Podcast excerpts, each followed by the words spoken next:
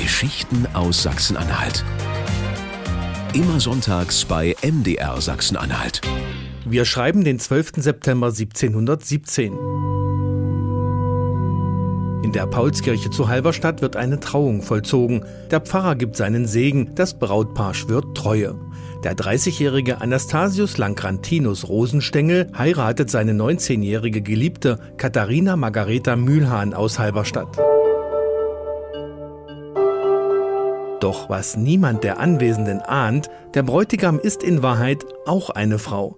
Ungeheuerlich und strafbar vor 300 Jahren, so Schriftstellerin Angela Steidele, die ein Buch über diese Geschichte geschrieben hat. Damit war der Punkt erreicht, dass hier im damaligen Sprachgebrauch Sodomie vorliegt. Sie fiel in die Kategorie Homosexualität, die im deutschsprachigen Raum Mann mit Mann, Weib mit Weib gleich hart zu bestrafen war, nämlich mit dem Tod. Der Bräutigam Rosenstengel heißt in Wahrheit Katharina Katharina Margareta Link. Diese hat zum Zeitpunkt der Hochzeit bereits ein aufregendes Leben hinter sich.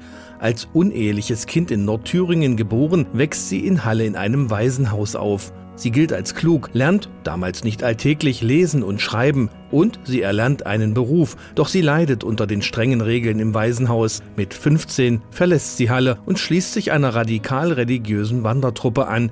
Hier lässt sie sich taufen auf den Namen Anastasius Langrantinus Rosenstengel. Diesen Namen muss man sich auf der Zunge zergehen lassen. Anastasius ist der Auferstandene, der Mann, der in ihr aufersteht. Rosenstängel für ein Wesen, das zwischen weiblich, die Rose, und Stängel männlich pendelt. Sie hat sich einen Kunstnamen gegeben, der hintergründig, ja sogar selbstironisch ihr eigenes neues Wesen als Mann bezeichnet. Fortan trägt Katharina Link als Anastasius Rosenstängel Männerkleidung und gibt sich auch als Mann aus. Sie wird sogar Soldat und kämpft in verschiedenen Kriegen. Sie war eine pragmatische Überlebenskünstlerin und als Mann hatte sie Berufsmöglichkeiten, Reisemöglichkeiten, Unabhängigkeiten, die ihr als Frau einfach nicht möglich waren. Sie bleibt unentdeckt, weil damals schier undenkbar ist, dass eine Frau Männerkleider trägt. Auch dass Bärte gerade außer Mode sind, kommt ihr zugute. Nach sieben Jahren als Soldat kommt sie nach Halberstadt, findet dort Arbeit und lernt die junge Katharina Mühlhahn kennen und lieben. 1717 heiraten beide. Doch die Schwiegermutter schöpft bald Verdacht, weil ihre Tochter nicht schwanger wird. Sie will unbedingt Gewissheit haben. Die Schwiegermutter hat Verstärkung geholt in Form einer Nachbarin und sie fesseln ihn auf einen Stuhl und schlitzen ihm die Hose auf. Anastasius Rosenstengel trägt diesen Lederdildo und ein Horn, durch das er im Stehen pinkeln konnte. Und diese Corpora Delicti trägt die Schwiegermutter zum Stadtgericht in Halberstadt und zeigt ihren falschen Schwiegersohn an. Beide Katharinas werden verhaftet, dann befragt und gefoltert.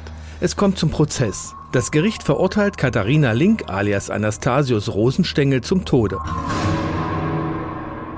Das Urteil geht nach Berlin, um es vom König und seinen Hofjuristen bestätigen zu lassen. Interessanterweise können die sich nicht auf ein Urteil einigen. Die Mehrheit sagt, das gefällte Urteil ist richtig. Eine Minderheit argumentiert, nein, zwei Frauen können Sodomie gar nicht miteinander begehen, denn sie haben sich nur mit einem leblosen ledernen Instrument verbunden. Das sind nur unzüchtige Spielereien und ja, es ist nicht in Ordnung, aber hinrichten können wir sie dafür nicht.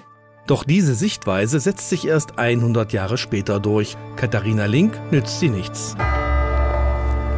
Sie wird am 8. November 1721 hingerichtet mit dem Schwert auf dem Fischmarkt von Halberstadt.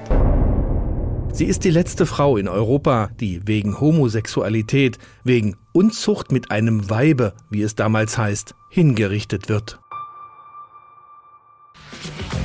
Geschichten aus Sachsen-Anhalt. Immer sonntags bei MDR Sachsen-Anhalt. Und jederzeit in der kostenlosen ARD Audiothek-App.